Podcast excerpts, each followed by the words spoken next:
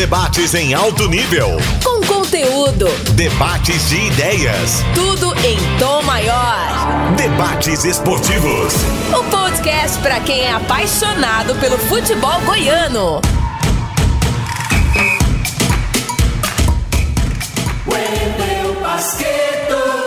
Olá, galera! Estou aqui novamente, agora com a edição número 25 do podcast Debates Esportivos. O Sistema Sagres de Comunicação mantém viva uma grande marca do rádio esportivo brasileiro o programa Debates Esportivos, consagrado pela galera e agora aqui na Sagres em formato de podcast.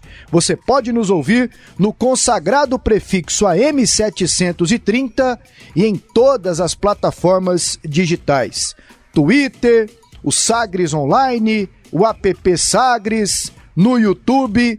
Você nos acompanha por várias vias. E hoje o tema do nosso podcast Debates Esportivos é categorias de base. O futebol goiano aproveita bem as suas categorias de base? O trabalho feito pelo Vila Nova, que começa a decisão do Campeonato Brasileiro Sub-23 no Oba contra o Ceará. O trabalho do Goiás, que tem um grande investimento. Ele é um trabalho de resultado de retorno técnico e financeiro, o Atlético engatinha, o Goiânia praticamente inexiste. E tem também outros times no interior, como por exemplo a Anapolina, que chegou esses dias a uma final, o Trindade, que andou decidindo títulos estaduais também na base. Todos esses temas envolvendo os nossos clubes a partir de agora aqui na Sagres. Com a gente hoje como convidado especial, o Newton César, o Nilton Mão na Mesa. É companheiro lá da Rádio Bandeirantes 820, lá da TV Capital e sabe tudo de categorias de base. Afinal, transmite jogos e jogos e jogos lá pelo apito esportivo, que ele é o comandante. Eu já vou dar aqui as boas-vindas pro Nilton. Mas antes, o meu fiel escudeiro, ele está aqui de novo. O meu braço direito. Tudo bem, Charlie Pereira? Tudo bem, grande Wendel Pasqueto. Um abraço para você. Eu sou, seu, eu sou o seu Coutinho, Pelé. Muito obrigado. abraço para você, abraço pro time que tá aqui ao meu lado. Abração ao Newton César, mão na mesa, né? Grande abraço a ele. Nilton já participou em muitas edições dos debates esportivos e, e sempre muito contundente. De vez em quando ele, ele levantava a voz lá em cima, batia a mão na mesa, mas uma figura sempre muito carismática, com boas opiniões né, sabe defender bem aí, né, as suas posições e é um prazer tê-lo aqui. Eu sou um admirador do trabalho do Newton César, porque eu sei que ele se esforçou muito, mas muito mesmo, ele ralou muito, né, para estar tá dentro da crônica esportiva, para ter o nome que tem hoje, para encampar os projetos que hoje ele ele ele encampa. Então é uma satisfação muito grande ver o crescimento do Newton César. Um, abraço, um abração a ele aí. E tá com a gente aqui também o craque Tim, 30 anos de vila, saiu da base do Tigrão, trabalhou como coordenador em categorias de base e tem muita propriedade hoje nesse tema que vamos debater aqui no nosso podcast. Fala, Tim, tudo certo? Tudo certo, Pasqueto. Forte abraço para você, pro Charlie Pereira, um abraço mais que especial pro meu amigo Newton César, mão na mesa pessoa que eu tenho um carinho muito grande, conheço há vários e vários anos. E hoje é bom, hein? O debate é bom, o debate promete. O Nilton, sempre Nilton não vai assustar a gente com essas mãos na mesa aqui, intimidar, mas o Nilton sabe muito também de categoria de base, como o Charles disse bem, você também ele acompanha as categorias de base já faz tempo, então tem muita propriedade para falar sobre esse assunto, Pasqueto. Show de bola, Tim. Nilton César, mão na mesa, é um prazer recebê-lo aqui. E muito obrigado por ter aceitado o convite para esse podcast Debates Esportivos, Nilton. Um abraço, Pasqueto. Prazer em estar ao seu lado. Te acompanho aqui na Rádio Sagres, lá na, na PUC. Um abraço a Charlie Pereira, já tive o prazer de trabalhar tantas vezes. Aliás, foi o Charlie que me lançou como comentarista. E eu procuro. Ele é o culpado, é, Nilton? É, ele que me, me lançou na Rádio 730 e eu, eu fazia geralmente aos sábados. E depois foi dando mais oportunidades e ele sabe da amizade, do respeito. Sempre falo com ele e para mim é um motivo de alegria. E o Tim que para mim é a grande revelação da comunicação como jogador dispensa comentários, marcou época. E agora na crônica esportiva também, para mim é a grande revelação, a facilidade de falar, a visão de jogo. Parabéns, Tim. Um abraço aí ao Charlie e um abraço a você. Motivo de alegria em ter sido convidado por vocês é, para poder participar dessa edição. A tal da pergunta que revela a idade de todo mundo. Quer ver, Charlie? Você narrou quantos jogos do Tim nas categorias de base do Vila, Newton? Rapaz, eu narrei. Olha eu, só eu, que eu, povo velho. Eu, já.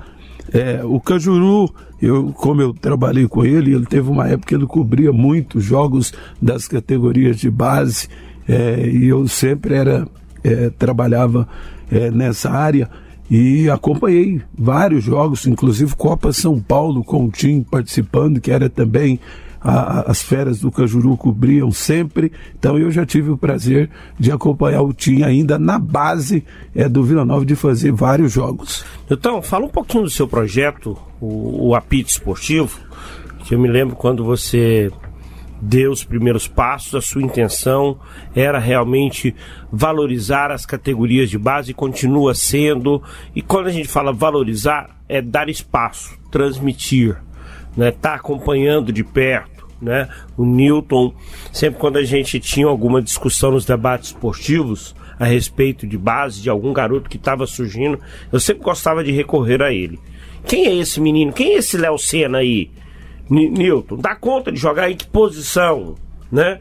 Quem é esse esse Matheus Anderson, né? É, é bom jogador, faz gol. O Newton sempre teve, né?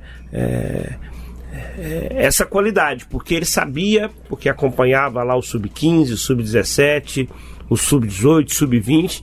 Então, fala um pouquinho do, do, do, seu projeto. Lá é só você, tem quantos companheiros, vocês transmitem todos os jogos, como é que é um pouquinho, fala um pouquinho da criação e, do, e, e desse momento do apito esportivo. Perfeito. Ô Charlie, é, agora em 2021 está completando oito anos é, do apito esportivo. É uma marca que eu registrei, é, tem o CNPJ, é, o apito esportivo começou é, na Rádio 730, inclusive à noite, acho que 2013, se eu não estiver equivocado, tinha um espaço lá de 22 à meia-noite, e, e o tempo foi é, e aí lá nós começamos primeiro só com o programa. Mas assim, eu sempre gostei de poder fazer jogos da base, porque eu comecei com o Divino Melo em 1986, final de 86, 87, ele tinha uma equipe de esportes na Rádio Universal, que hoje é a Rádio Aliança, chamava Equipe é, Dinâmica. Até e só fazia categorias de base, só transmitia jogos da base. Lá não é, falava é, de, de, equipes é, profissional. profissional. ou de equipes profissionais, é, de equipe profissional. Então, assim, depois eu morei em Anápolis e lá também nós é, cobríamos a base, se bem que em termos de Anápolis, falar de base é complicado com Anápolis e Anapolina, mas Anapolina participava em termos de campeonato amador. E quando eu montei o, o, o, o, apito, era com esse objetivo de cobrir, nós começamos inicialmente cobrindo é, a Copa São Paulo de Futebol Júnior, que é o maior evento é, dessa categoria. E eu sempre loquei, trabalhei e trabalho como empregado, mas eu sempre loquei espaços, assim como é lá na TV Capital, é, foi também na Rádio é, Bandeirantes por um determinado período, na Rádio 730, e aí um dia eu cheguei à conclusão, assim, dentro da visão, que a internet ela, ela cresce assustadoramente e, e, e cada dia ela vai se tornando um veículo de massa. E aí eu falei, eu vou trazer o apito esportivo para fazer transmissões é, pela internet, só que eu preciso de poder divulgar a marca. E aí a, a, a, as feras é, da Rádio 730 utilizava a fera do jogo, né?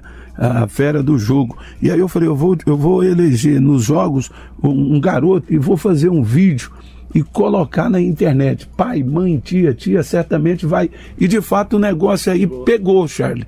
E aí o pai, mãe, tio, eu já teve vídeo assim na época quando eu comecei. Hoje é, a internet tem muitas pessoas chegando com seus projetos, é, mas é, tinha vídeo que dava 100 mil visualizações. Já teve jogo, me lembro do Campeonato Brasileiro de Seleções, teve um jogo da seleção goiana com uma, uma seleção é, do norte aí do país. Chegou, eu cheguei, assim, nós chegamos a ter 100 mil acessos.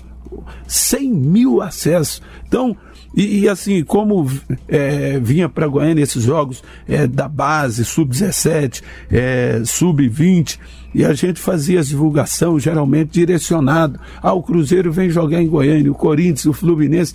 Então, assim, as coisas foram acontecendo. E aí já vai para oito anos, já fiz Copa São Paulo só pela internet. Aí ah, hoje eh, nós temos o canal no YouTube, no Facebook, o aplicativo.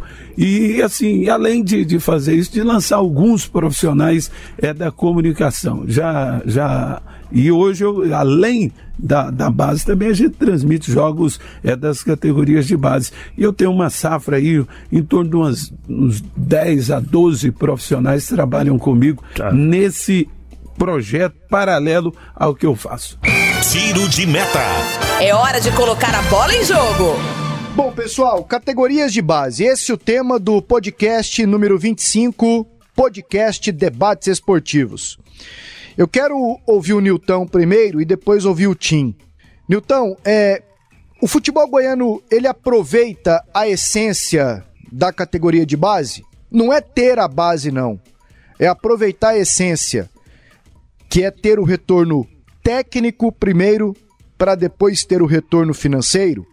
Se a gente for pegar o Goiás, são os maiores exemplos. Mas como você conhece outros times, eu queria saber se o futebol goiano aproveita essa essência como deveria ser, Nilton. Ainda falta muito para a gente poder chegar a esse ponto que você colocou. É claro que o Goiás é uma referência, prova disso, é, o tanto de jovens é, que estão jogando no time principal do Goiás, independente da posição que ocupa, mas o Goiás ele continua sendo o referencial. É claro que eu tenho observado também agora o interior aparecendo é, e, e, e, trazendo é, bons valores. Inclusive, tem, tem jogadores que hoje já saem direto dos times do interior para fora. Não, não, não vem para o Goiás, é, para o Vila e para o Atlético, que eu acho que deveria ser. E tem algumas equipes é, do futebol amador que trabalham com o objetivo de revelar é, valores. É, o Trindade teve uma fase muito boa, e aí eu posso citar aqui para você é, jogadores que foram revelados, principalmente quando o Rafael Miranda, que hoje é técnico do Sub-20 do Atlético, lá estava com o Mauri Rios, que foi presidente, para mim, o melhor é, da equipe é, do Trindade. É, a Napolina, que tem feito um trabalho bom, inclusive é, mandando jogadores aqui é, para os times é, da capital. O São Luís é, de Montes Belos, inclusive o Vitor Leque, que está no Atlético, é jogador que saiu de lá. É... Aí, tanto que é legal, né? Eu, eu, não, eu não tinha essa. Eu não sabia disso né? Eu me lembro de alguns garotos que se destacaram no São Luís e um deles era esse. Agora tô, tô me recordando, era o Vitor Leque. Riquelme que foi artilheiro ano passado da Copa É, mas São o Riquelme Paulo. é um caso à parte que eu quero até te perguntar Não, depois. E eu juro por Deus, eu tô com a pergunta do Riquelme ah, aqui para fazer pro Nilton no programa, outro, na cabeça. Outro jogador que saiu do São Luís, o Índio, que está no Goiás.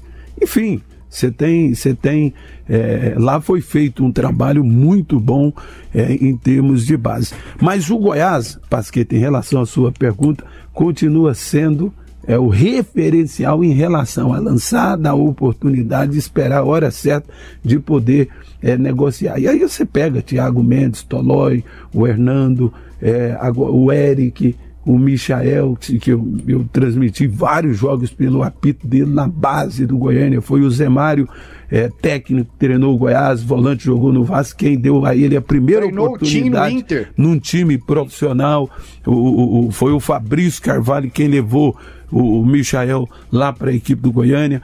Enfim, são garotos, o Carlos Eduardo, lá de Nova Veneza. Então, o Goiás ainda continua sendo o diferencial em relação à base aqui do futebol goiano. Falta profissionalizar a base, Tim? Tratá-la com mais seriedade? Falta, Pasqueto. Eu acho que o que o Newton falou é muito pertinente. O Goiás aqui no, no centro-oeste brasileiro é referência em, em, em termos em, falando de categoria de base, porque investe na base. O Goiás melhorou, os, os, tem um baita centro de treinamento, tem a casa do atleta que é, que é referência hoje nacional em termos de qualidade para alojamento. Então acho que o, o Goiás sempre foi a referência nesses últimos anos. Outras equipes, vamos pegar o Vila Nova, onde eu fiquei muito tempo. O Vila depende muito da situação do profissional. Hoje tem um presidente que já passou pela base, então acho que o Hugo Jorge Bravo hoje ele tem uma visão diferente. Ele quer realmente aproveitar melhor a base. E esse sub-23 do Vila foi uma grande surpresa, mas eu acho que num momento muito bom para o Vila Nova e agora cabe à diretoria, à comissão técnica profissional saber aproveitar porque tem muitos garotos com qualidade. Mas passava por muita dificuldade financeira. Né? Eu trabalhei lá muito tempo na base e muitas vezes falta o dinheiro para a equipe profissional aí a base vai ficando de lado, vai ficando de escanteio realmente. Tem que ter realmente é, muito jogo de cintura, principalmente quem está na base, para conseguir tocar o clube. Para tocar o clube. O Atlético, para mim, é um caso diferente, porque o Atlético, quando ressurgiu lá daquele problema que teve que praticamente ficou abandonado um tempo, vem o Adson, lógico que o principal, o carro-chefe era voltar, é, não tinha nem elenco profissional, né, Charles? Então o principal era ressurgir, voltar a equipe profissional primeiro, para depois investir na base. O Adson tinha um pensamento diferente de muitos, não, não, não gostava tanto de investir na base, então o Atlético passou muitas dificuldades quando eu era coordenador do Vila, porque acompanhava direto ali o trabalho do Josélio, que era o coordenador da base do Atlético, eu sei o quanto era difícil. Hoje eu vejo que isso está mudando. A visão dos dirigentes goianos estão começando a, a, a mudar novamente e isso é bom para o futebol de base. O Adson hoje já começa a investir um pouco mais na base. Os times goianos têm que voltar a revelar bons jogadores. O Vila com esse ressurgimento aí, com esse, é, essa situação do Hugo Jorge Bravo ser o presidente, esse sub-23 é, fazendo um campeonato brilhante é, brasileiro, é, investiu mais na base. Então a tendência é isso ir crescendo realmente, porque ficou por muito tempo praticamente esquecido e sem esse apoio necessário para o crescimento, para revelar jogadores. E hoje é um futuro do futebol brasileiro sempre é revelar jogadores. Agora, o, o Newton tá aí, ele acompanha muitos jogos. Quantas vezes, Newton, você já narrou jogos aí lá no CT, do Vila, CT do Goiás, lá no Sussumutaia do Atlético, ou às vezes em outros estádios aí, você já vê a presença de muitos olheiros, de muitos empresários ali que já ficam de olho nos garotos, e aí existe já um talento surgindo, e aí já vem a chuteira diferente, já vem a conversa com o pai, as promessas, o telefone celular, o tênis diferente e tudo aquilo ali já vai indo para uma cadernetinha, né?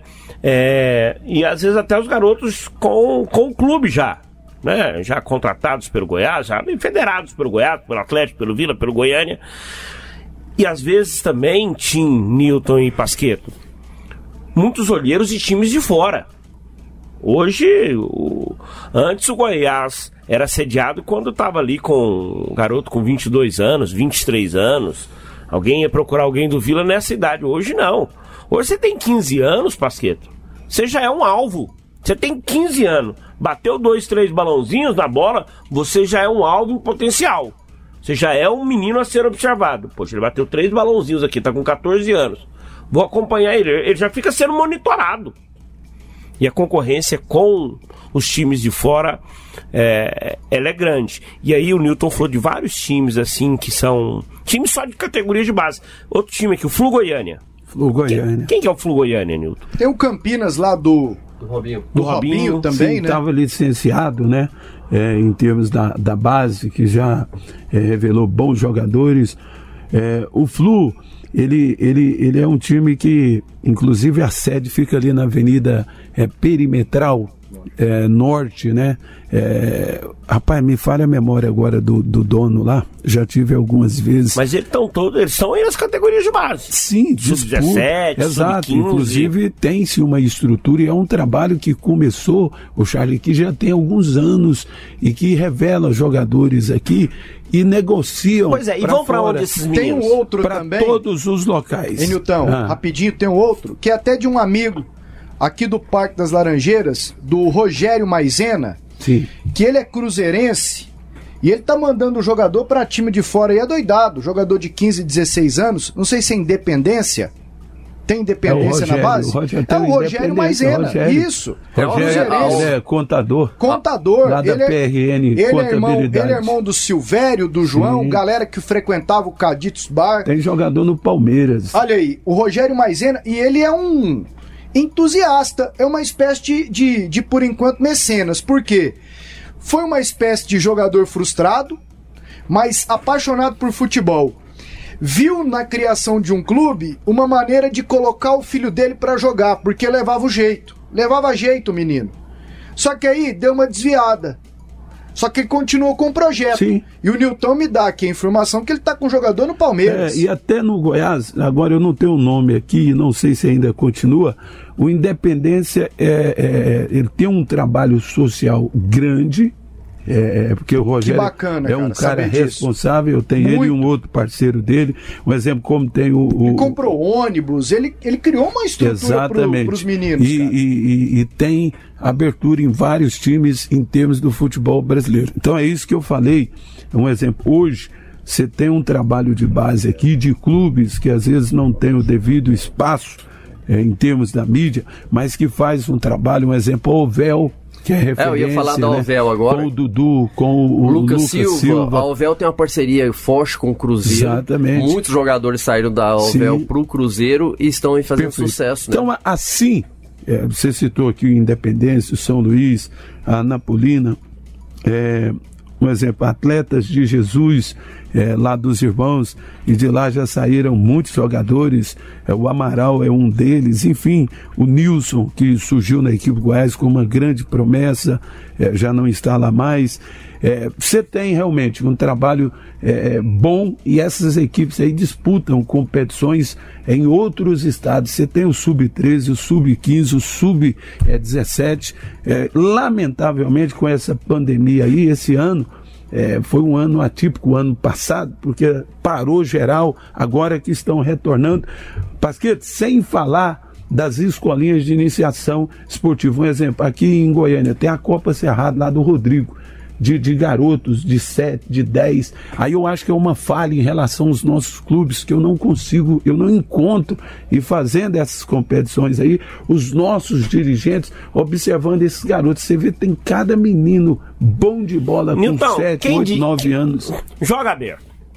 Quem de dirigente desses times de cima, os diretores de futebol, presidentes, pessoal que está no futebol profissional, que acompanha a base, no Goiás, no Vila, no Atlético, desses três Que tá em grandes. tudo quanto é jogo assim, igual Você já, viu, você. você já viu o Adson Batista num jogo da base do Atlético assim, de Não. forma contínua? Não, contínuo não, mas já de Um alguns outro. tempos pra cá ele ele ele, Ó, não, legal. ele vê. Antes não, mas também não são todos os jogos. Lá- O Hugo parece que vai em todos do Vila, né? Não, a- agora, agora, um exemplo na gestão dele, quando ele era diretor da base, porque ele já foi diretor da base em Eu me lembro uma gestão. vez que eu fui num jogo, Ah. do, num jogo da base do Vila com a Natália de colo. Sua de menina. colo assim, minha Não a nossa Natália Freitas não, aqui. Não, não, Natália assim de um ano para um ano e pouquinho, já começando a andar.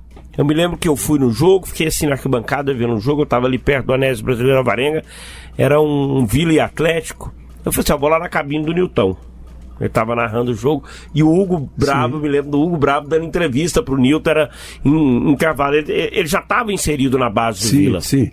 Agora como, como presidente. É, mesmo porque, um exemplo, isso que está acontecendo no Vila aí, Pasqueto, é de um cara que é presidente e que gosta e que já trabalhou. Já teve é, lá na base, tomando é. Tem um dirigente aqui que me chama a atenção, porque ele, ele sempre acompanha. O Aile Pinheiro é do Goiás. Não digo em todos, mas assim, de dirigente, de nome, de peso, o Aile, ele é diferenciado. E penso que ah, ele me parece estar tá querendo aposentar daqui mais um tempo, vai fazer falta em relação a, a, a acompanhar. Tem olho o Aile, ele acompanha. Então, a Aile aposentar, ah. Ali, então ele vai continuar. Ele vai ficar até o, até o, Mas o Porque ele gosta do Goiás. Exatamente. E ele gosta mesmo da base. Sim, ele sim, ele fala com propriedade da base. Mas talvez aí esteja o sucesso da base Ah. do Goiás. Às Sim. vezes, por que, que o Goiás revela tanto? Sim. Porque o seu diretor máximo, Sim. o homem mais forte da história do Goiás, acompanha. Então tem propriedade para falar de qualquer garoto. Não é- não- quando o garoto surge no profissional, ele não é estranho pro dirigente. Muitas vezes acontece isso em clubes, né? O dirigente do profissional não sabe quem são os garotos que estão na base, nem no sub-20, que é a, pro- a categoria mais perto do O, profissional. o Nilton, é, é bom tê-lo aqui porque ele traz uma ótima informação. Às vezes o pai quer que o filho comece na base pelo Goiás. Mas o Nilton trouxe tantos exemplos de que futebol de base, iniciação esportiva, não é só Goiás, Vila e Atlético. Nilton falou do Independência, falou do Flu Goiânia, é, tem o- os Meninos de Jesus, Tem o Real tem Desportivo, Real Thales, Desportivo. é, Então, São Luís. Tinha É, é- antes o futebol arte, acabou? do professor Paulo Gonçalves. Tinha, tinha, tinha o futebol arte. Você imagina começar numa iniciação esportiva no futebol com o professor Paulo Gonçalves, que é o maior técnico que esse estado aqui já produziu. Porque esse estado produziu o Paulo Gonçalves, tendo ele te olhando lá, o time foi comandado por ele, com aquele bonezinho, uma pranchetinha. Fui revelado por ele, né? Foi Pronto. o primeiro treinador do profissional a me dar uma oportunidade. Tim, bate assim, não bate assim. Ô Tim, não precisa olhar pra bola pra tocar ali pro, pro Christian mais na frente. Ele tem um. Pro Rony, ele lança o Rony sem olhar pra bola e O tal. Paulo Gonçalves tem um estudo. E acho que ele fez até. um- lançou Foi um livro. técnico da seleção brasileira de futebol feminino. Ele até lançou um também. livro de visão periférica. Não Veri- Visão periférica, ele tem um estudo bem aprofundado a respeito do desenvolvimento, né, para pro, pro futebol. Sobre a base do Goiás, e aí é o clube mais forte do estado nesse segmento. O Goiás, quando ele vem pro Campeonato Brasileiro, pela primeira vez lá na década de 70, ele tinha aí um time muito forte, né? Mas de jogadores assim que vieram de vários locais do Brasil, né? O, por exemplo, o Lincoln, que era o maior nome ali, talvez daquele time. Não era, não é uma revelação da base do Goiás. Lincoln jogado no Vila antes, Vila, né? né? Tinha jogado no futebol mineiro antes. Mas aí, qual que é a primeira grande safra do Goiás? É da década de 80 que tinha o Luvanor, que rendeu ao, ao Goiás a maior negociação naquele período, a primeira grande negociação do Goiás, um milhão de dólares lá pro Catânia. Né, o Goiás comprou a área do, do, do, do Parque Anguera lá, do, do seu centro de treinamento Edmo Edmundo Pinheiro. E aí, aquela mesma geração, Aí você pega depois. A, a- aquela quando- mesma geração do, do Luvanor, tinha Cacau, Sim. base do Goiás. Eu, eu acho que o Luvanor foi um pouquinho antes, não Né? foi? É, Surgiu? Luvanor, aí veio Por- Porque é Cacau, o seguinte, o veio- Goiás daquela veio safra. outros jogadores, Foi o Zé Zé, Teodoro. Teodoro, tinha o Gilson Jader, tinha o Carlos Alberto, é, o Cacau, com o Márcio Fleury. Tudo- Você lembra que o Marcinho re- trabalhou Marcinho, muito tempo na base. outro baluarte Depois tava na Napolina, voltou, o Gilberto, goleiro. Ah, O, o Charles, tudo base do Goiás, É. tudo base do Goiás. É, é. E aí muitos deles foram negociados, assim, não com, com nos valores do Luvanor, mas foram importantes para que o Goiás começasse a fazer caixa. E aí Aí depois. você pega um exemplo, o Gaúcho falecido, surgiu aqui no futebol goiano. Você pega um Paulo Nunes, é, daqui do futebol goiano. Você- Você você busca, assim, são vários jogadores. O que eu entendo, o Pasqueto, o Charlie Tim, assim, meu ponto de vista, com carinho e respeito.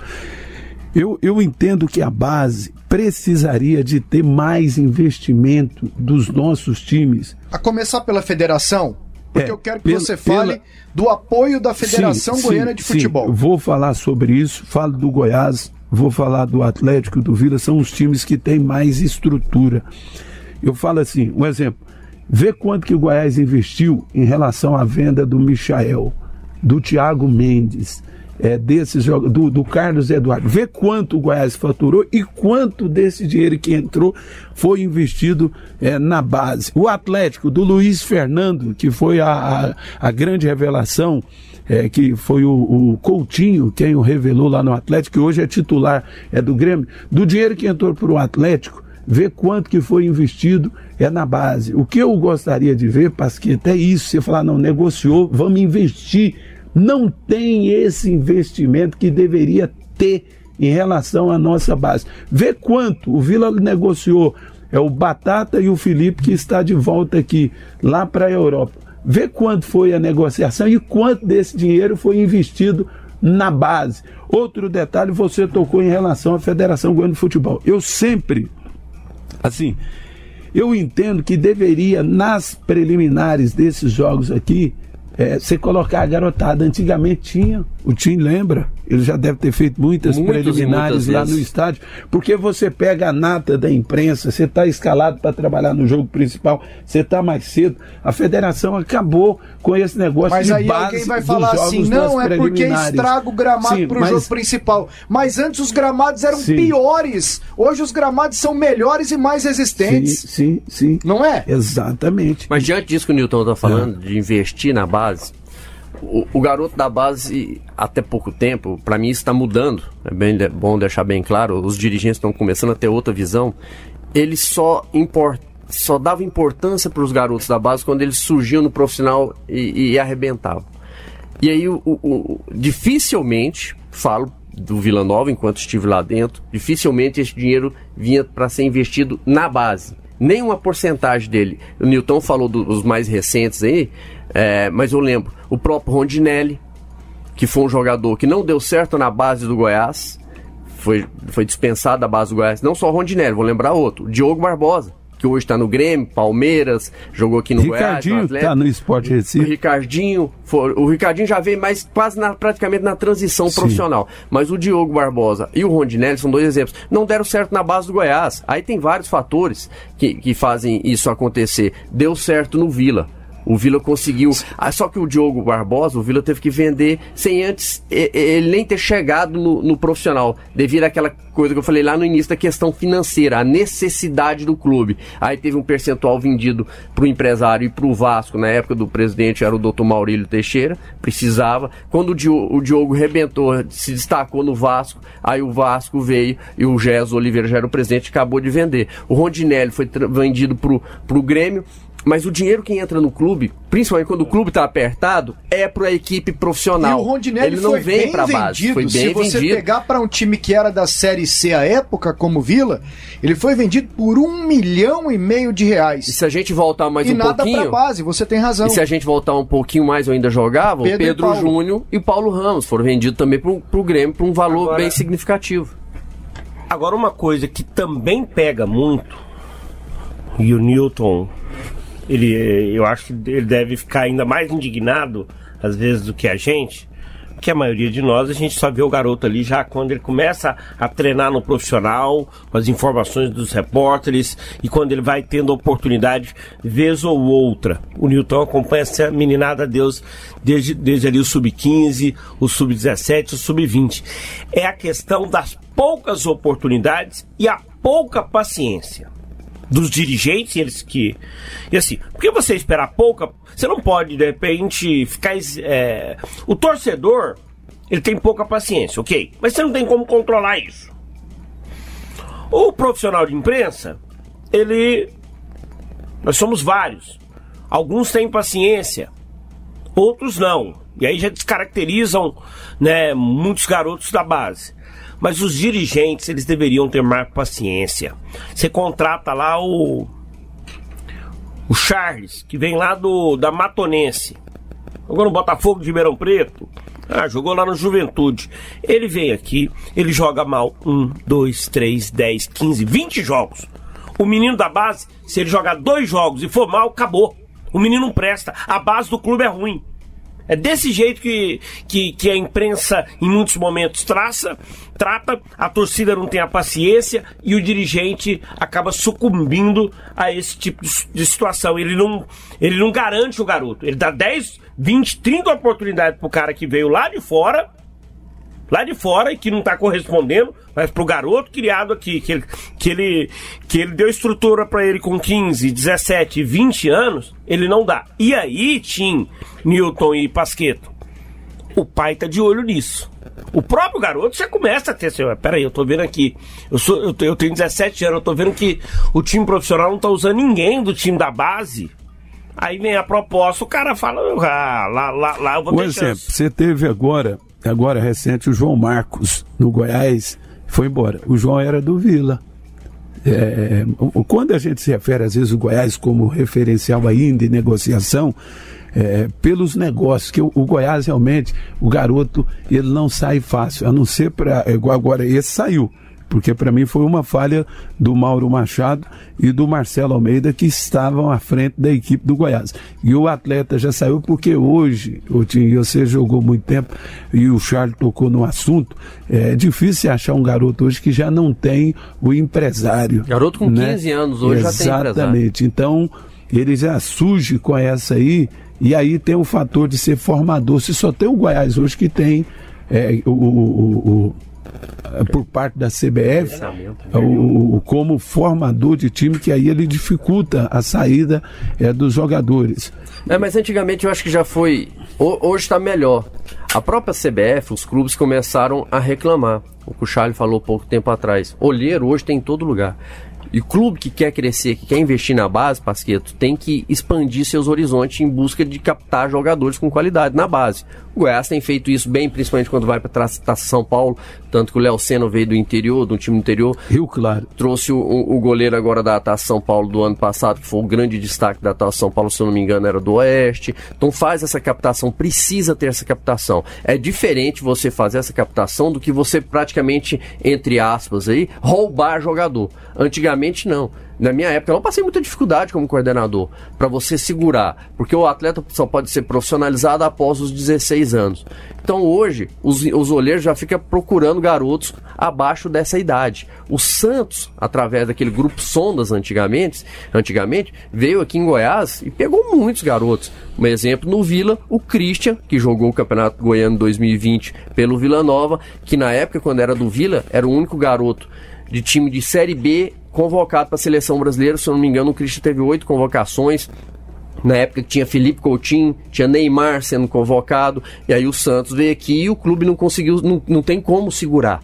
Porque ele, ele tinha sido convocado para a seleção sub-15, depois sub-17 e não tinha esse contrato. Do Vila, que eu me lembro, o Santos levou cinco. Do Goiás, na época, levou quatro, inclusive o Dimba, que também jogou o Campeonato Goiano 2020 pelo Vila Nova, era uma grande revelação na época do Goiás.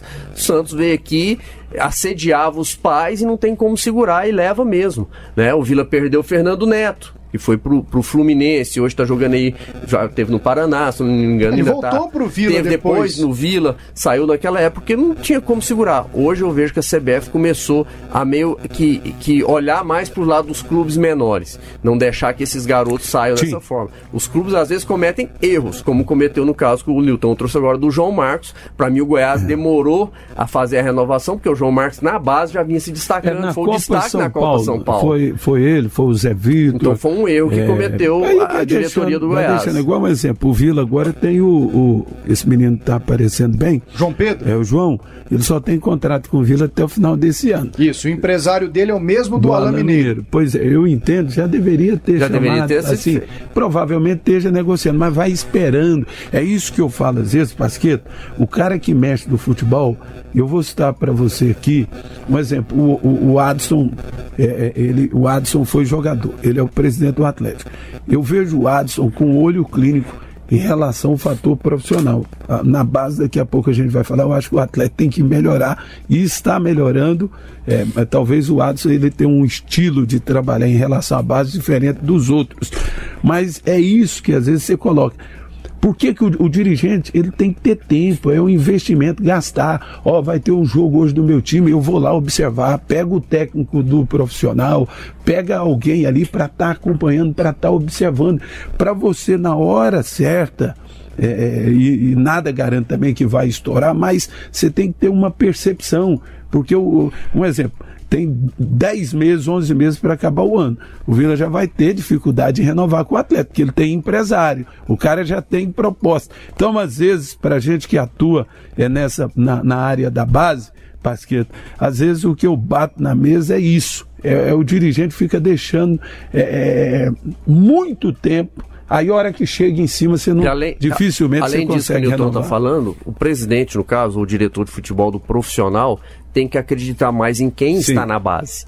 Quem está na base convive Ouvir o dia seu dia. diretor da base. Ouvir, ouvir o seu diretor, conversar com o treinador do sub-20 para saber quem é o jogador que está se destacando. Vai errar? Vai errar às vezes. Acontece muito isso também, o Newton já deve ter visto. O jogador arrebenta na base, na hora da transição ele se perde, não consegue fazer essa transição bem feita. Mas a, a, a chance, quando você conversa com o diretor da base, com o treinador da base, com o supervisor da base, quem está acompanhando o dia a dia do garoto, a chance de você errar ela é menor do que você esperar o jogador revelar, estourar no profissional para depois você correr atrás para renovar o contrato. Então, para mim é um dos grandes erros que acontece aqui ainda no futebol goiano a nível de base. Newton César, você sabe de alguma coisa que o Riquelme do Atlético tenha feito?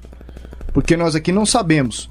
Para ele não ser aproveitado no profissional pelo Adson Batista, o Atlético vai jogar uma Copa Verde.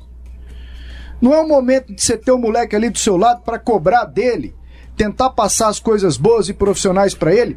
Pô, ele já rodou em cada barca furada, marcou seis gols numa Copa São Paulo. Tinha 300 anos que o Atlético não tinha um jogador que, que tivesse feito o que ele fez e não joga. É, Pasqueto. O que que Eu, acontece? eu também já tentei buscar essa Deve ter alguma informação. coisa. Ele Tem, mexeu com tem, alguém que não devia. Exatamente. Essa é uma brincadeira Eu- eu- que o seu companheiro eu- lá da, da, da Bandeirantes Ah. é, usa muito, que é o Jurandir Santos. Sim. Ele fala: esse menino aí no Vila. É, porque quando é Vila ele dá uma transformada, né? Eu- eu- Esse menino aí no Vila mexeu com alguém que não devia, pra não ter oportunidade. Porque o Riquelme. Mexeu com algum. Eu, eu, eu, Riquelme, eu, eu concordo com você e falo o seguinte: se o Riquelme fosse do Goiás, ele, ele, eu acredito que estaria numa situação diferente. Eu também já, eu, eu já questionei o Mauro Júnior, que era o diretor da base do Atlético. O Maurinho foi para o São Paulo, teve problema da pandemia, ele é diretor da base do Cruzeiro. Inclusive levou o Muriel Fernandes para lá. Eu já, já, já busquei, tentei descobrir o que, que aconteceu fora de campo em relação ao Riquelme.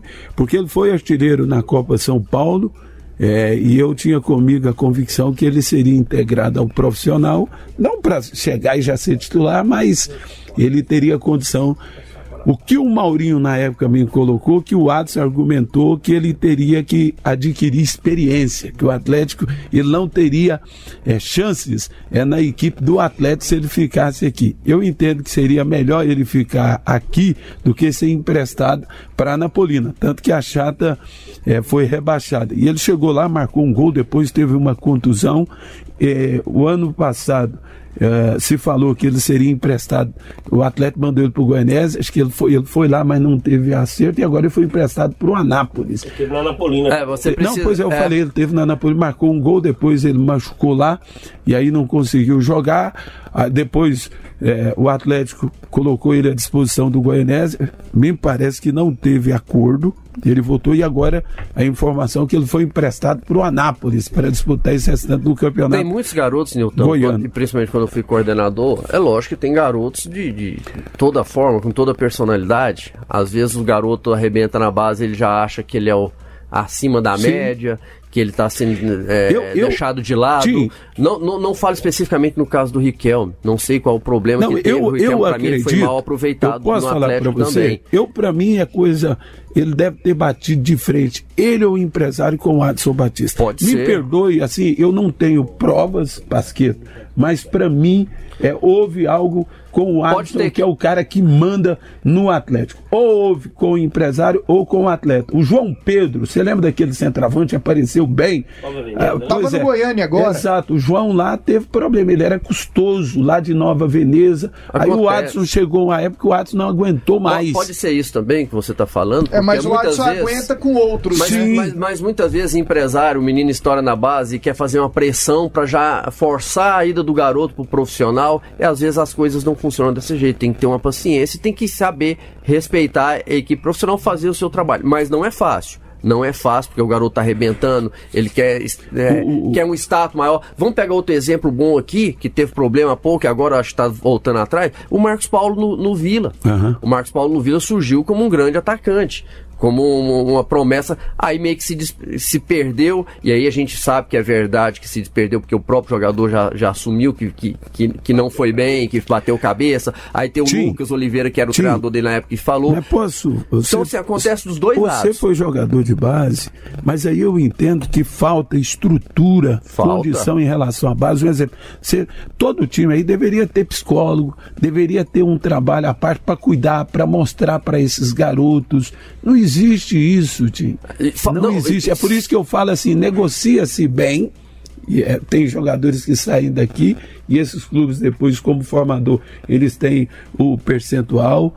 É, só que eles não investem o que deveria investir é, na base dar uma estrutura, uma condição Perfeito. da escola, mostrar o caminho certo, enfim, uma estrutura logística.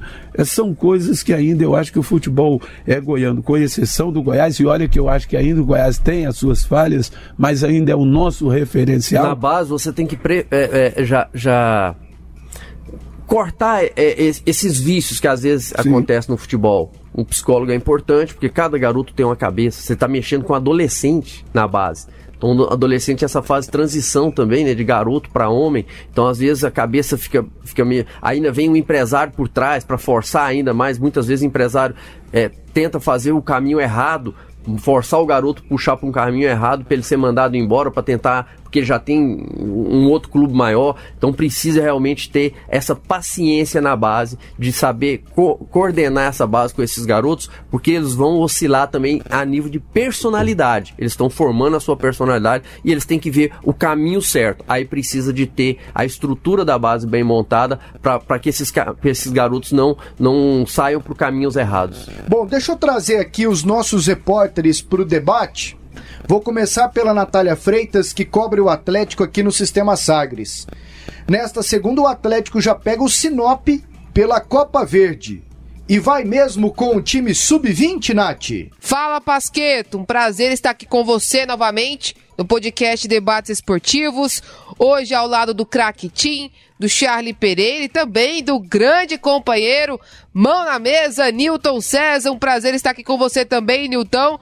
Pois é, Pasqueto, o Atlético vai sim utilizar o seu time sub-20 nesse jogo contra o Sinop pela Copa Verde. Se avançar de fase, a competição será disputada com o time sub-20. Pelo menos a maioria, né, a grande parte desse time será da equipe sub-20, que é comandada pelo Rafael Miranda e que ganhou o torneio da FGF sub-20 nesta última temporada. Então, os garotos estão recebendo uma oportunidade de ouro para mostrar serviço já que não terão a Copa São Paulo de Futebol Júnior.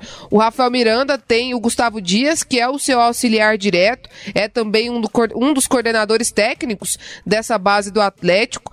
Mas, Pasqueto, pelo que senti, o Atlético também terá alguns dos integrantes da comissão técnica do time titular, do time profissional, participando também desta Copa Verde. Eles vão fazer reuniões nesses próximos dias, até para definir essa situação e também, Pasqueto, se algum jogador do time profissional irá reforçar essa equipe para a disputa da Copa Verde. A informação que eu tenho é que sim, alguns jogadores que estão no time profissional podem reforçar a equipe do Rafael Miranda para esse jogo contra o Sinop nesta segunda-feira. Então o Atlético tendo aí uma base do time sub-20, mas podendo contar ali com dois ou três jogadores do elenco profissional para essa partida.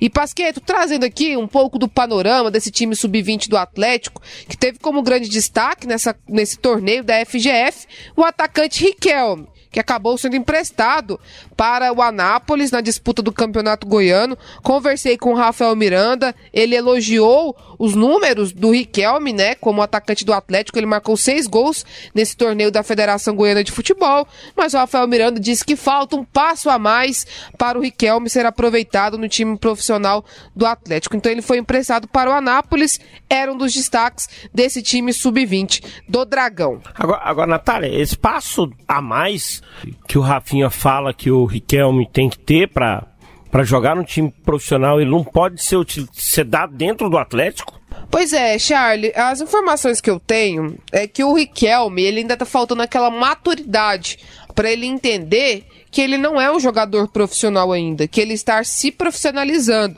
né? Você vai se lembrar que quando tinha aquela conversa do Riquelme ir pro Goiânia, eu entrevistei o empresário dele e o empresário dele acabou revelando que o Riquelme acabou fazendo algumas exigências, né? Já estava querendo fazer exigências ali no Atlético quando ele é, foi, quando ele subiu pro time profissional e isso acabou atrapalhando o desenvolvimento dele ali no time profissional. É a informação que a gente tem tanto, tanto dentro do Atlético quanto também com o empresário do jogador. Vamos ver se ele vai se desenvolver aí nesse jogo, nesse, nesse campeonato goiano, com a camisa do Galo da Comarca. Trazendo alguns destaques, Pasqueto, desse time do Atlético, é, cinco jogadores que treinam ali com o time profissional. O volante Atanásio foi um dos destaques, marcou até gol no, no jogo, né? No, no, torneio da FGF.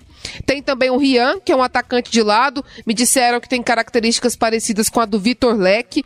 Tem o João Gomes, que é um centroavante, também vem se destacando. O Ronald é outro atacante de lado, que o Rafinha destacou para mim, que é um jovem muito promissor e que veremos o Ronald no time profissional do Atlético nos próximos anos. E também o lateral esquerdo, Carlos, que já integrou o time profissional no início da última temporada, foi emprestado para Napolina no Goianão de 2020 e acabou retornando. Então, estes são os grandes destaques desse sub-20 do Atlético que vai disputar a Copa Verde com a camisa rubro-negra. Natália, só, só, só, mais uma pergunta sobre essa situação, essa base do Atlético aí, sobre esse trabalho de categorias de base, né? O Atlético precisa revelar mais. Eu sempre tive esse conceito, Pasqueto, Newton, né? Tim, que o Atlético precisa revelar mais.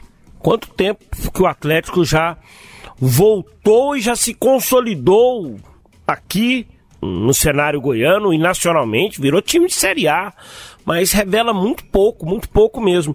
Como é que é a estrutura lá? Essa meninada, ela, ela, ela mora ali no, no, no, no, no Antônio Ascioli, né? Fica ali embaixo da, da estrutura de arquibancadas ali. Eu, certa vez eu fiz uma visita lá, vi que, vi que são, que, que é uma estrutura legal, uma estrutura bem, bem organizada. Eles moram todos lá no, no, no, no Ascioli? Todos não, Charlie, apenas os que são de fora aqui do estado, eles moram lá no Ascioli, né? Pelo, pelas informações que eu obtive tive cerca de 18 a 20 jogadores, hoje moram lá naquele, naquele é, alojamento do Atlético lá no estádio Antônio Ascioli. Também tem outros jogadores que moram em hotel, mas que são aqui mesmo de Goiânia ou de cidades do interior. Mas o Atlético custeia toda essa questão de moradia, de alimentação, acompanha nessa né, questão da escola, tem a psicóloga para os jogadores. Eles estão treinando, Charles, é, atualmente, o time é, sub-20 do Atlético, nos chama CT Três Ilhas é um complexo que também tem um pesque pague aqui em Goiânia, na saída para Inhumas. Hum. Então o Atlético ajuda. O Atlético utilizou, pelo menos para jogos, ele utilizava antes lá o CT do Sussumutaia. Usou muito tempo. Algumas categorias do Atlético ainda, ah, ainda utilizam o, aquele, aquele. O Adson lá, o Atlético, a diretoria do Atlético, coloca quanto na base do Atlético de investimento? Qual, qual que é o gasto mensal? A diretoria do Atlético não confirma esses números, Charlie, mas eu consegui apurar que é cerca ali de 100 mil reais. 100 mil reais por mês é o gasto que o Atlético tem hoje com a base, né, com as suas categorias. Lembrando que atualmente apenas o time sub-20 está em atividade por conta, né, até mesmo dessa Copa Verde. Eles perderam a Copa São Paulo de Futebol Júnior, mas terão a Copa Verde aí nesse calendário. Nós ouvimos a Natália Freitas com detalhes sobre a base do Atlético. E agora vamos para o Goiás. Está com a gente o repórter André Rodrigues. E André, com essa situação complicadíssima do Goiás, no Campeonato Brasileiro, com a diminuição considerável de receita agora para 2021, é bem possível que a base tenha um espaço maior. É por aí, André. Prazer falar contigo. Fala, Basqueto. Abração, prazer é meu. Wendel Basqueto, nosso mais detalhista. Abração, fera. Abração ao Charlie Pereira, ao nosso craque Tim, né? O maestro Tim. E, claro, ao nosso convidado especial, o grande Nilton Mão na Mesa, rapaz. Saudades em falar com o Nilton Mão na Mesa, né? Esse aí é um grande entendedor da base do futebol goiano, não só do goiano, da base do futebol brasileiro. Um abraço, claro, ao nosso internauta, nosso ouvinte ligado, conectado aqui no Sistema Sagres da Comunicação. Você colocou muito bem, Pasqueto, é por aí. A base já está tendo vez, né? Nesse restante final de Série A de Campeonato Brasileiro, e essa vai ser a tônica na gestão do presidente Paulo Rogério Pinheiro. Prova disso, Fasquito, que até então, é, na gestão passada, a base Goiás, ela custava ao Goiás por mês algo em torno de 250 mil reais. Algo em torno de 250 mil reais. E aí, eu perguntei ao presidente Paulo Rogério Pinheiro se esse valor é, seria reduzido ou seria aumentado na base com relação à sua gestão. E ele foi claro e direto. Claro e direto. Vai ser aumentado, não falou o valor, mas disse: qualquer real que você coloca na base não é despesa, é investimento. Então, dessa forma, de acordo com o presidente Paulo Rogério Pinheiro, ele não vai é, medir esforços com relação ao investimento financeiro na base. Ele entende dessa forma: a base não é despesa, a base, qualquer real que você coloca nela, é investimento, Pasqueto. Newton César, tá aí o André Rodrigues que trouxe que o Goiás, pelo menos por hora, não vai diminuir os seus investimentos na base. O André está com a gente aqui para mais detalhes, Nilton. Beleza, então, um abraço ao nosso é, André, ele que cobre o Goiás maravilhosamente é, bem. Eu faço um questionamento e o Paulo Rogério Pinheiro, de fato, já deixou. É, isso, claro que vai investir. Mas assim, só, só, só uma observação: é cerca de 3 milhões ano né, que o Goiás investe na, na, na sua base. Perfeito, mas aí você tira um exemplo, um investimento desse de um jogador que vai ser é, negociado, e eu não tenho dúvida que dessa safra que aí está, o Goiás vai conseguir num futuro próximo aí fazer boas negociações é, em relação a, a, vender esses jogadores. André, a, a, o, o, Goiás tem aí é, jogadores que foram revelados e que inclusive um deles acabou conquistando o acesso recentemente pela equipe do Londrina, o garoto Samuel, que chegou a jogar é, já é, no time profissional do Goiás, inclusive me lembro de uma partida dele no Grêmio. Você tem informação se esse atleta ele vai ser aproveitado é, pelo Goiás? Ô Newton, é isso mesmo. O atacante Samuel, o atacante Samuel, revelação da base Alviverde, é que estava emprestado ao Londrina, ele já retornou ao Goiás já está treinando no dia a dia do Goiás.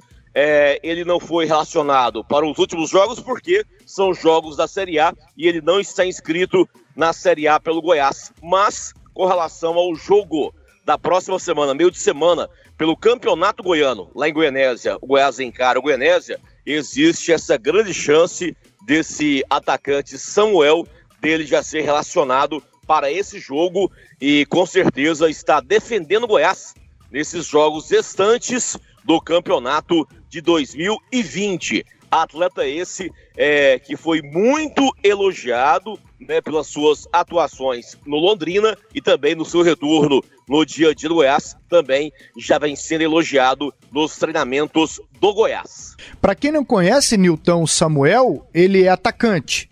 É de lado, é centroavante é rompedor? Direito, não, é, é, jogador é? que joga pelas beiradas. Rápido. É, trabalhou com Augusto. É, é, é um atacante que o Goiás não tem na atualidade. Ele realmente é de lado. Ele é destro? É. E bom jogador, viu? Ele, ele, na época, me lembro que ele foi lançado Goiás e Grêmio, que o Augusto foi técnico interino, o colocou no time é, profissional depois, agora nesse de, o ano o passado. Augusto é bom que toda teve... brechinha que ele tem no profissional, ele é, puf, mete, mete, Mas é, é um jogador de uma estatura, ele, ele é pequeno, mas ele é rápido e joga, ele quando jogar no sub-20, sempre no ataque pelo lado direito. É um jogador que o Goiás não tem hoje no profissional. Agora sim, eu, eu entendo que, que, que não é também, a gente não pode cobrar desses garotos, e até acho que o Goiás colocou numa fogueira, porque tem bons jogadores que aí estão. Quem é o melhor dessa safra Rapaz, que está jogando eu, profissional? Eu, eu, eu penso. É, o, a, a, o, Miguel Figueira, ele me encheu os olhos, eu já vi várias vezes. Ele fazia a função de segundo volante. Mas tem uma história de que ele acha que, não, sim, eu que ainda, é o Pelé. Eu ainda é não vi ele jogar da forma como ele atuou várias vezes. O Daniel de Pauli agora, rapaz, ele é um jogador versátil. Eu já vi em jogo assim dele marcar três gols, decidir. É um jogador que ele atua Quem é melhor? na meia. Quem é melhor dos zagueiros? Segundo volante e de lateral esquerdo. Um jogador Heron- bem o- versátil. O Heron ou o Iago Mendonça? Quem que. Ah, eu, eu, eu gosto do Iago Mendonça. Agora o Heron é um jogador. O Iago o Goiás comprou é, metade do passe dele do Trindade. Ele é jogador, ele era e é ainda é do Goiás e do Trindade. O Goiás pagou 300 mil na época. O Heron foi um jogador que o Goiás trouxe da Copa São Paulo de Futebol Júnior. É, e, e- e, assim, eu, eu penso que o, o Iago é um jogador aí talhado e se tiver oportunidade pode é, se firmar. Eu tenho duas, duas, duas, duas perguntinhas pro André. Ô, Esse- Charles. Oi. Só antes desse, da sua próxima colocação, só desse assunto aí de atletas estão voltando ao Goiás, o Nildo levantou a bola, né, envolvendo até o Samuel, é, tem mais outros que estão voltando para o Goiás, viu? É, o volante Madison, o Madison, é, que estava no Confiança, certo? O Thales, o Meia Thales, que estava emprestado para o Brasil de Pelotas, também vai voltar. E o outro é o volante Felipe Trindade e o meia Flavinho, que estavam emprestados para a Aparecidense. Então, essa rapaziada aí retornando ao Goiás após empréstimos. É, essa, essa semana eu fui lá na, na, na Aparecidense e, e esses dois garotos aí, o Flavinho E o Felipe e o. Felipe já estavam já, já não estavam treinando, né? É, a gente falou de vários setores e aí a gente tem para direita o Tylon e tem para esquerda o Rodrigues. Eu gosto do Rodrigues, né? Para mim é um jogador que Tava na Aparecidense também. teve, né? teve e, e- e retornou. Agora, André, é, recentemente você entrevistou o Eduardo Júnior, que é o vice-presidente de patrimônio, e ele falou sobre um projeto, não é um projeto de agora, mas mais adiante, de uma segunda casa do atleta, né? E você acredita que isso realmente sai do papel? Seria lá no Coimbra Bueno? É, seria lá, Charlie, mas olha só, é, vamos aqui por parte. Com relação à casa do atleta, é, que já existe lá no CT Édio Pinheiro, inclusive essa casa do atleta, ela não fechou, ela está funcionando, né? Porque alguns garotos que subiram para o profissional do Sub-20 moram lá na casa do atleta no CT. O Tylon, o Gustavinho, o Índio, o Neto, o Lucas Blake, né? O Lucas Black, perdão, o Lucas Black, o Marinho, o Sandrinho. Atletas que estão já treinando profissional, é, mas ainda moram nessa casa do atleta, além de outros jogadores da equipe Sub-20 e também Sub-17. Lembrando é, que na próxima segunda-feira, tanto a equipe Sub-20 do técnico Richard e o seu auxiliar Niltinho, e Sub-17 do técnico Guará, então na próxima segunda-feira, esses dois times é, retornarão às atividades no dia a dia do Goiás. O Sub-15 é do técnico Rubens Carlos, já está treinando, já está treinando no dia a dia. Então, confirmando segunda-feira, o Sub-20 e Sub-17 retornarão às atividades de treinamentos no dia a dia do Goiás, claro, obedecendo aí todos os protocolos é, de prevenção à Covid. Então, Charlie, é, deixa eu falar primeiro sobre essa casa do atleta lá no CT, Édio Pinheiro. Ela comporta 40 jogadores. 40 jogadores. Mas na pandemia, a sua capacidade foi reduzida para 30 jogadores. Para 30 jogadores. E eu conversei muito com o Osmar Lucindo, que é o gestor da base. O Osmar colocou que essa casa do atleta ela tem totais condições de ser ampliada. E até que seria uma ideia do Aile Pinheiro é, ampliar para mais 20 atletas, para mais 20 pessoas, mais 20 atletas, aí no total ela comportaria 60 jogadores e também construir na mesma uma área social, uma área social para os atletas que moram nessa casa lá no CT. O Paulo Rogério Pinheiro, presidente, vê essa ampliação com bons olhos. É, com relação a essa casa do atleta, lá no outro CT, Coimbra Bueno. Eu conversei com o presidente Paulo Rogério Pinheiro sobre esse assunto e olha só, até uma informação diferente, uma informação nova da Sagres. É, o Paulo não me deu detalhes, mas existe a chance de haver uma parceria, uma parceria do Goiás é, com uma entidade e lá no Coimboeno ser feito algo relacionado à ação social, ações sociais. É, haverá nos próximos dias é, uma outra reunião para dar sequência a esse assunto. Então, a princípio, essa questão de construir uma casa de atleta lá no Coimbra Bueno, ela está meio que paralisada. Vamos aguardar o desenrolar dessa reunião nos próximos dias, de repente vai pintar uma parceria do Goiás com uma entidade envolvendo o Coimbra Bueno na formação de atletas, Charlie. André, um abração, viu? Valeu demais pelas informações. Pasqueto, um abração. Só encerrando aqui, é, trazendo outra informação que detonamos aqui na Sagres, até envolve a base também, por quê? O Goiás contratou seis profissionais, dos seis, é, três moram em Goiás e três fora de Goiás.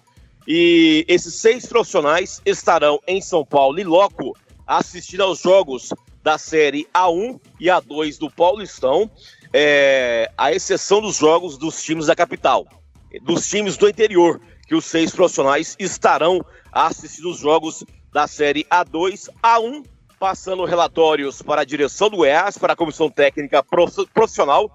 Então, de repente, Pasqueto, na sequência da temporada, é, profissionais, reforços, atletas mais jovens chegarão para o Goiás é, através da A2 e da A1 para a equipe profissional e também, quem sabe, para a equipe sub-20. Lembrando que nesse retorno agora, segunda-feira, do sub-17 e do sub-20, já serão apresentados aos técnicos o Richard e mais o Guará, oito atletas, oito reforços para a base, é, captados por, pelo todo o Brasil, por todo o Brasil. Então, na segunda-feira próxima, oito garotos já irão se apresentar no Sub-20 e Sub-17, reforços que o Goiás captou por todo o Brasil. Abração Pasqueto, abração ao Charlie, né?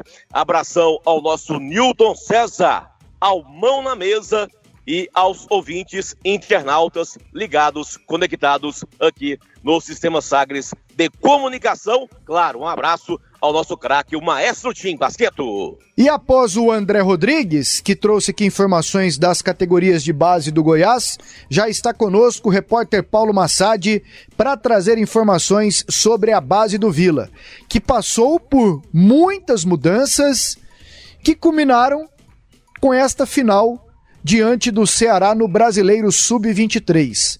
A maioria desse time do Vila formada por jogadores sub-20, com alguns outros que estão ali entre 20 e 23 anos e, claro, pela regra da competição, você pode utilizar jogadores mais velhos, acima de 23 anos. Mas, Massad, foram mudanças profundas na base do Vila Quais foram as mais significativas? O que, que você pode acrescentar para a gente aqui? Um abraço. Aquele abraço para você, Wendel Pasqueto, para o Charlie Pereira, para o Carlos Eduardo Maestro Tim e para o Newton César, grande companheiro. Tivemos oportunidade de trabalhar no Super Time Companhia. Então, Pasqueto, acredito que a mais significativa das mudanças tenha sido na gestão mesmo, na coordenação. Hoje a gente tem ali bem próximo, numa espécie, se a gente levar para o futebol profissional, é, de gerente de futebol, o Hugo Vilela. Ele está ali fazendo aquele, aquela observação com os meninos da base. Acredito também que o conselho, o próprio conselho da base, de diretores da base, é algo interessante porque a gente vê com João Pedro Ferro, com o próprio Olímpio Jaime, a vontade mesmo de fazer a coisa acontecer eu posso destacar isso, essa visão é, da importância que a base tem para um clube de futebol e acredito que os atuais dirigentes do Vila estão levando isso muito a sério, Pasqueto. São pessoas que ficam o dia inteiro por conta da base, Massad, e que contam com a compreensão do presidente? É por aí? Por aí, pelo seguinte, Pasqueto, a gente tem que levar em consideração que ao invés de termos apenas uma pessoa responsável pela base, A gente tem mais de uma pessoa, a gente tem é, vários conselheiros que estão à frente do projeto, então tem sempre alguém, com, vamos colocar dessa maneira, com cargo de diretoria que está à disposição para querer resolver algum problema, caso necessário. É, tá, assim, tá disponível para atender tudo que a base necessite no dia a dia. O Nilton está aqui com a gente e a mudança de pensamento foi fundamental, né, Nilton, para que o Vila melhorasse nas categorias de base. Verdade, o Vila deu uma sacudida lá, né? Mudou muita coisa e, de fato, é uma das grandes surpresas, já assim, com um ano que o, o Hugo assumiu o ano passado, né? Isso vai para um ano já? Foi, que o Hugo está tendo, né? É, esse, fez, um, fez um ano agora em dezembro. Esse, esse time aí do Sub-23, em que a maioria são jogadores é, da base lá do Sub-20, jogadores surgiram no Sub-17. Ô, ô, Paulo, eu, eu questiono aqui o Massad, que conhece muitíssimo é, a equipe do Vila. Hoje, o Vila ele tem uma verba destinada, a diretoria já definiu um repasse mensal para que possa ser usado em relação à base do Vila, Massad? Então, Newton, até onde sei, até onde sei ainda não. Mesmo porque questão financeira dependeria muito, evidentemente, do acesso do Vila para a Série B, para que se pudesse destinar algo nesse sentido, já que o Vila vinha com verba zero. Eu sei que existe muito assim, é, conselheiros se juntam quando há necessidade para alguma coisa destinada à base. Alguns conselheiros conseguem angariar recursos, mas uma verba fixa, mensal, como você destacou, ainda não. Pode ser que para essa temporada 2021 isso aconteça. Massad, é, você falou há pouco aí de dois dirigentes que estão acompanhando a base, no caso o Olímpio Jaime e o próprio João Pedro Ferro, são dois garotos. Falo bem do, do Olímpio, porque o Olímpio foi jogador da categoria de base do Vila Nova, na época que eu era coordenador, ele foi goleiro. O João Pedro Ferro é um garoto ainda que acompanhou muito ali, principalmente quando o seu pai, o Cizenando Ferro, foi presidente. Até que ponto, por eles também é, teve, terem vivido perto a base, eles têm uma, uma atenção maior é, isso tem, tem, tem, ajudado muito a questão deles terem vivido lá dentro do Vila Nova, acompanhado as dificuldades que a categoria de base tem. Então eles querer, eles estão querendo fazer algo diferente, melhorar realmente a base, porque eles viram a dificuldade que é de perto. Eu acredito que sim, Tim. Esse ponto foi um ponto muito importante, principalmente a questão do Olímpio, por ter sido goleiro das categorias de base. É, ele, ele, viveu, é, é como a gente costuma dizer, ele sentiu na carne como é que é a base colorada. É claro que foi em outro momento, em outra época, mas a categoria de base, ela não, assim, ela não tem de uma maneira no, é, geral é, o mesmo tratamento, por exemplo, é de um profissional, é um pouco mais escasso o recurso, é mais complicado. Então, assim, acredito que o Olímpio viveu isso dentro como atleta, então isso contribui bastante para que ele queira é, fazer diferente. E o próprio o, o João Pedro Ferro, é por ter acompanhado com o pai e em outros momentos também, mesmo quando Cizenando já não era mais o presidente do Vila, e aí eu posso destacar porque eu via, e mesmo sem cargo nenhum, o João Pedro Ferro, ele em algumas oportunidades, em algumas grandes oportunidades, vou colocar assim, grande em termos de tempo, é, ele sempre teve o interesse de estar ali presente, sempre se colocou à disposição é, é, da, das, das atuais diretorias, das diretorias posteriores às do pai dele, para que o que fosse de necessidade, o que fosse de utilidade que ele pudesse contribuir, que ele estaria ali à disposição. Então, assim, o João Pedro, ele é um cara que há tempos ele vive já o dia a dia do Vila, seja o profissional ali um pouco mais afastado, observando como é que funciona um clube de futebol, como também nas categorias de base. E eu acho sim, Tim, que isso é importante e tem feito a diferença. Para essa decisão do brasileiro de aspirantes, o Vila tem aí vários jogadores revelados no Anésio Brasileiro Alvarenga, jogadores da categoria sub-20, alguns que já ultrapassaram essa, essa, essa idade. Como é que é a questão contratual desses meninos? São meninos que têm contratos longos com o Vila? O, o Charlie, o que tem o contrato mais curto é o Éder Monteiro. O Éder Monteiro é um jogador genuinamente criado nas categorias de base do Vila. Vem lá desde o sub-14, desde o sub-15 no Vila Nova. O Éder Monteiro, até onde sei, até onde sei não, isso é, é, assim, é uma fonte muito segura, me passou essa informação. Ele tem um contrato com o Vila que acaba agora de março para abril, né, daqui dois meses. Eu perguntei, pô, mas por que não renovaram? A explicação que me deram é que o, o Éder Monteiro ele já tinha renovações de contratos, né, do contrato inicial, do contrato original, já tinha feito a renovação e aí não pode se renovar mais uma vez, não poderia se renovar mais uma vez. Então já existe um acerto entre o Éder, entre o empresário do Éder e o Vila Nova para que se faça um novo contrato. Alguns detalhes ainda serão discutidos, como o tempo de contrato do Éder Monteiro. Mas já está tudo certo e só não fizeram isso porque ele está inserido, é peça fundamental no Sub-23 do Vila e se quebrasse esse contrato para se refazer um outro, para registrar um novo contrato, ele ficaria indisponível em termos de inscrição para essa reta final que o Vila está inserido do Sub-23. Então, esse é o caso que a gente coloca de contrato mais próximo do fim. O João Pedro, meia, destaque, artilheiro, tem contrato até o fim dessa temporada. Acredito que nos próximos dias também, até o próximo mês, a diretoria já deve resolver ou oferecer um novo contrato para o João Pedro, até pelo que ele tem produzido. O Luizão e o Tibúrcio, zagueiros que se destacaram também. O Tibúrcio um pouco menos, porque ali na zaga ao lado do Luizão tem atuado o Danley, que é do profissional. Mas é um jogador mais jovem também, assim como o Luizão. Ambos têm contrato até 2021 até o final dessa temporada, no caso.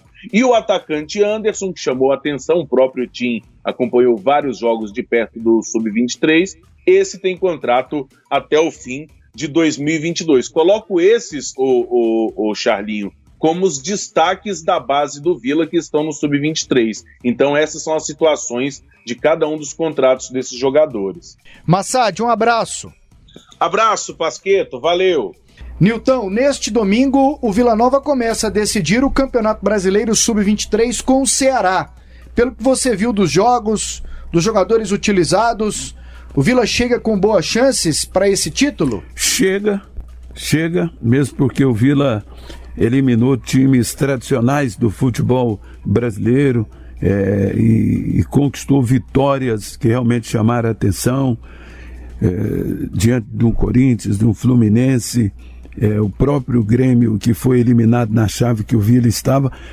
O Vila está fazendo um grande trabalho e me surpreendeu pela a, forma assim como o Vila definiu que iria participar da competição. O Goiás não quis, o Atlético também, e o Vila entrou e ele a, a maioria são jogadores da base, jogadores que já estavam. Um exemplo, o Igor, já teve no Vila, trabalhou no Atlético, já teve lá no Jaraguá, auxiliado do Ariel Mamed, até no profissional da equipe do Vila. O Anderson Barbosa, que marcou época no Vila, que é técnico do Sub-20, que é auxiliar é, dele hoje.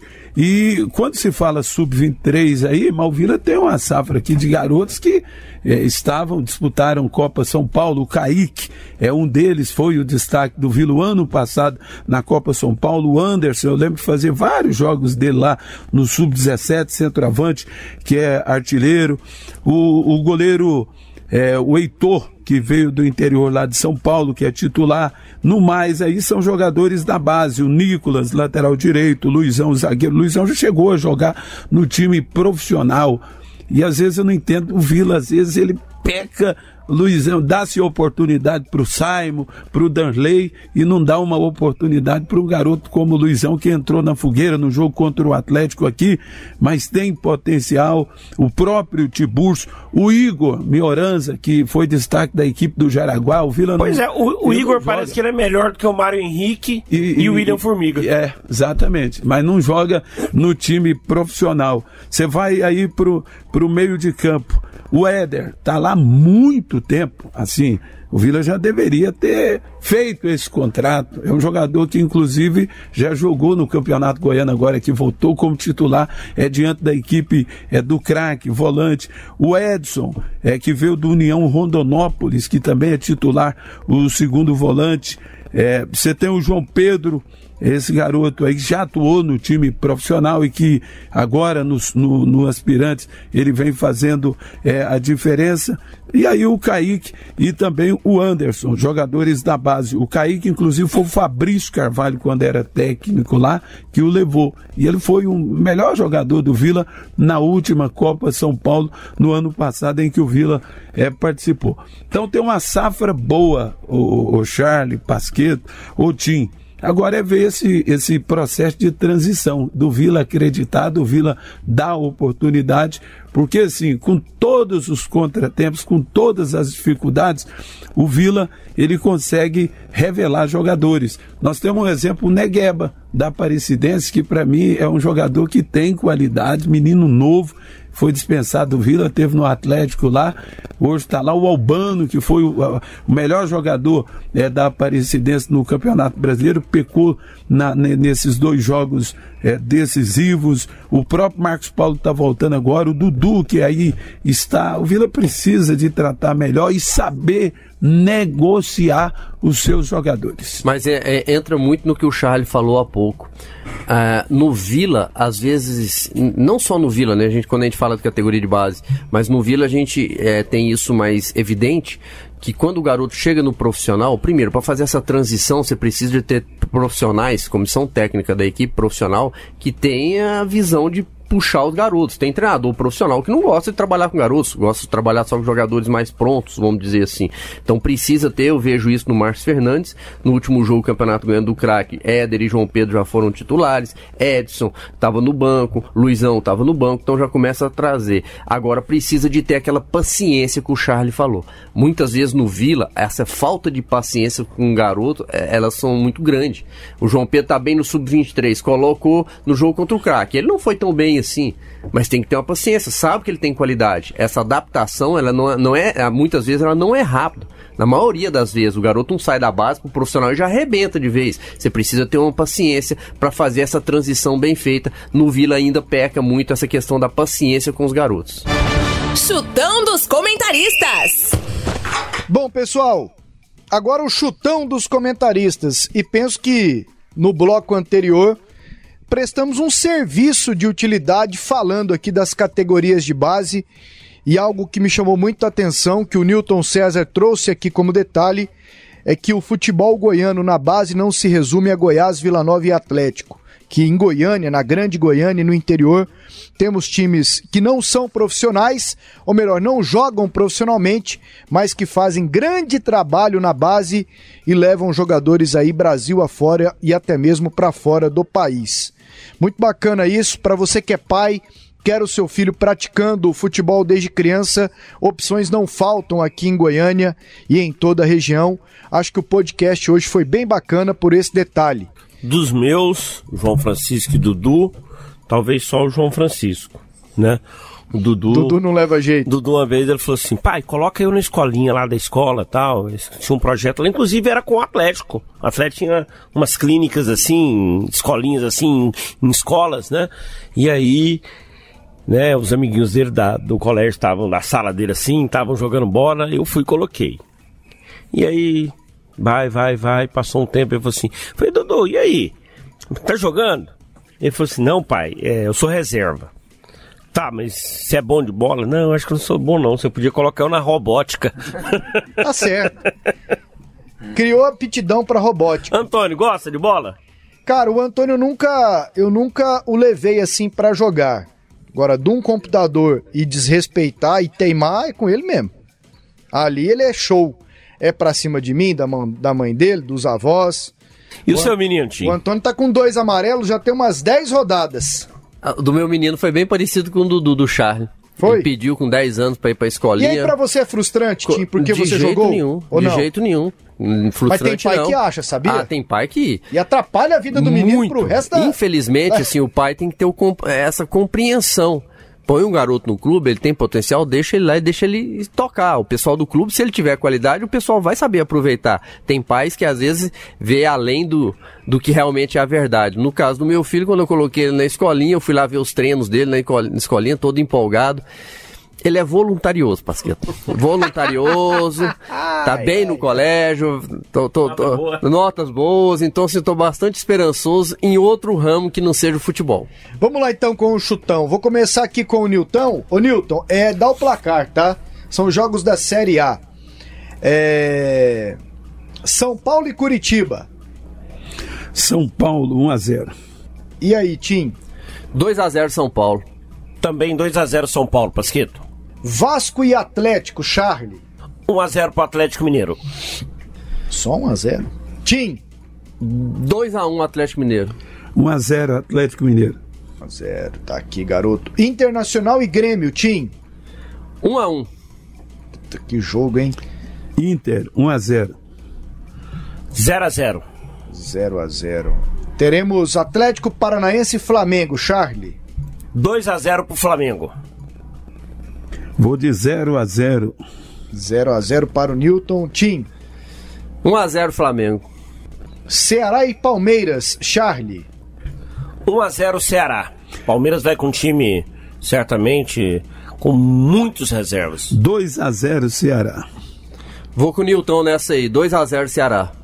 Seguimos aqui na Série A, Santos e Goiás.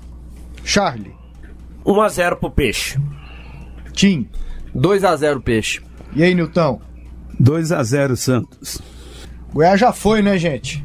Um abraço. Muito difícil. Esporte Bahia, Tim. Nossa. 1 a 1 E aí, Nilton? 1 a 0 Bahia. Muita gente fala que é o maior clássico Do, do, Nordeste. Nordeste, né? Mais que Bavi, pô. Assim, de, de times de dois estados, né? O esporte é maior do que, Que o. ganharam títulos nacionais. É, o né? esporte é maior do que o Vitória, né? É, o, o jogo é em Recife ou Na Salvador? Ilha do Retiro. Então vou de 1 a 0 pro esporte. Atlético Goianiense Fortaleza, Charlie. 2 a 0 pro Dragão. E aí, Tim? Vou de 1 a 1 O Atlético tá muito desfalcado. E aí, Nilton? 1 a 0 Atlético. Fluminense Botafogo, Charlie. Hum, 2 a 0 pro Fluminense. Tô, tô com o Charlie aí, viu, Pasqueto? 2 a 0 Fluminense. E aí, Nilton? 2 a 0 também. Fluminense. E Corinthians e Bragantino. Pra mim 1 a 1. E aí, Tim? Vou de 2 a 1 Corinthians. 1 Nilton? a 0 Bragantino. É isso aí, galera. Coloca o jogo Vila e, e, e Ceará. Ceará, no, no, no Brasileiro de Aspirantes. E eu já dou meu palpite. Vai ser 1 a 0 pro Tigrão. Charlie, 1x0 Tigrão. E aí, Tim? 2 a 1 Tigrão. Nilton? 1 a 0 Vila. Fechamos aqui. Ô, Nilton, geralmente o nosso convidado, ele termina o programa pedindo uma música que te lembre futebol. Foi muito bom tê-lo aqui com a gente. Você acrescentou demais Ah, mas eu não no gostei. podcast Debates Esportivos. Ele não bateu uma vez na mesa. Aí, coisa boa. Seja por isso. Valeu. Nilton, obrigado. Agradeço, Pasqueto. Prazer revê-lo. Obrigado por participar eh, desse debate. Um abraço, Charlie. Um abraço, Tim. Aprendi um pouco mais ao longo da minha trajetória estando aqui com vocês. Uma música que marcou, quando se fala em termos de esporte, o tema do esporte espetacular, eh, que é um programa tradicional na TV Globo e assim, desde criança acompanhando, eh, e é algo que ficou marcado é o tema do esporte espetacular.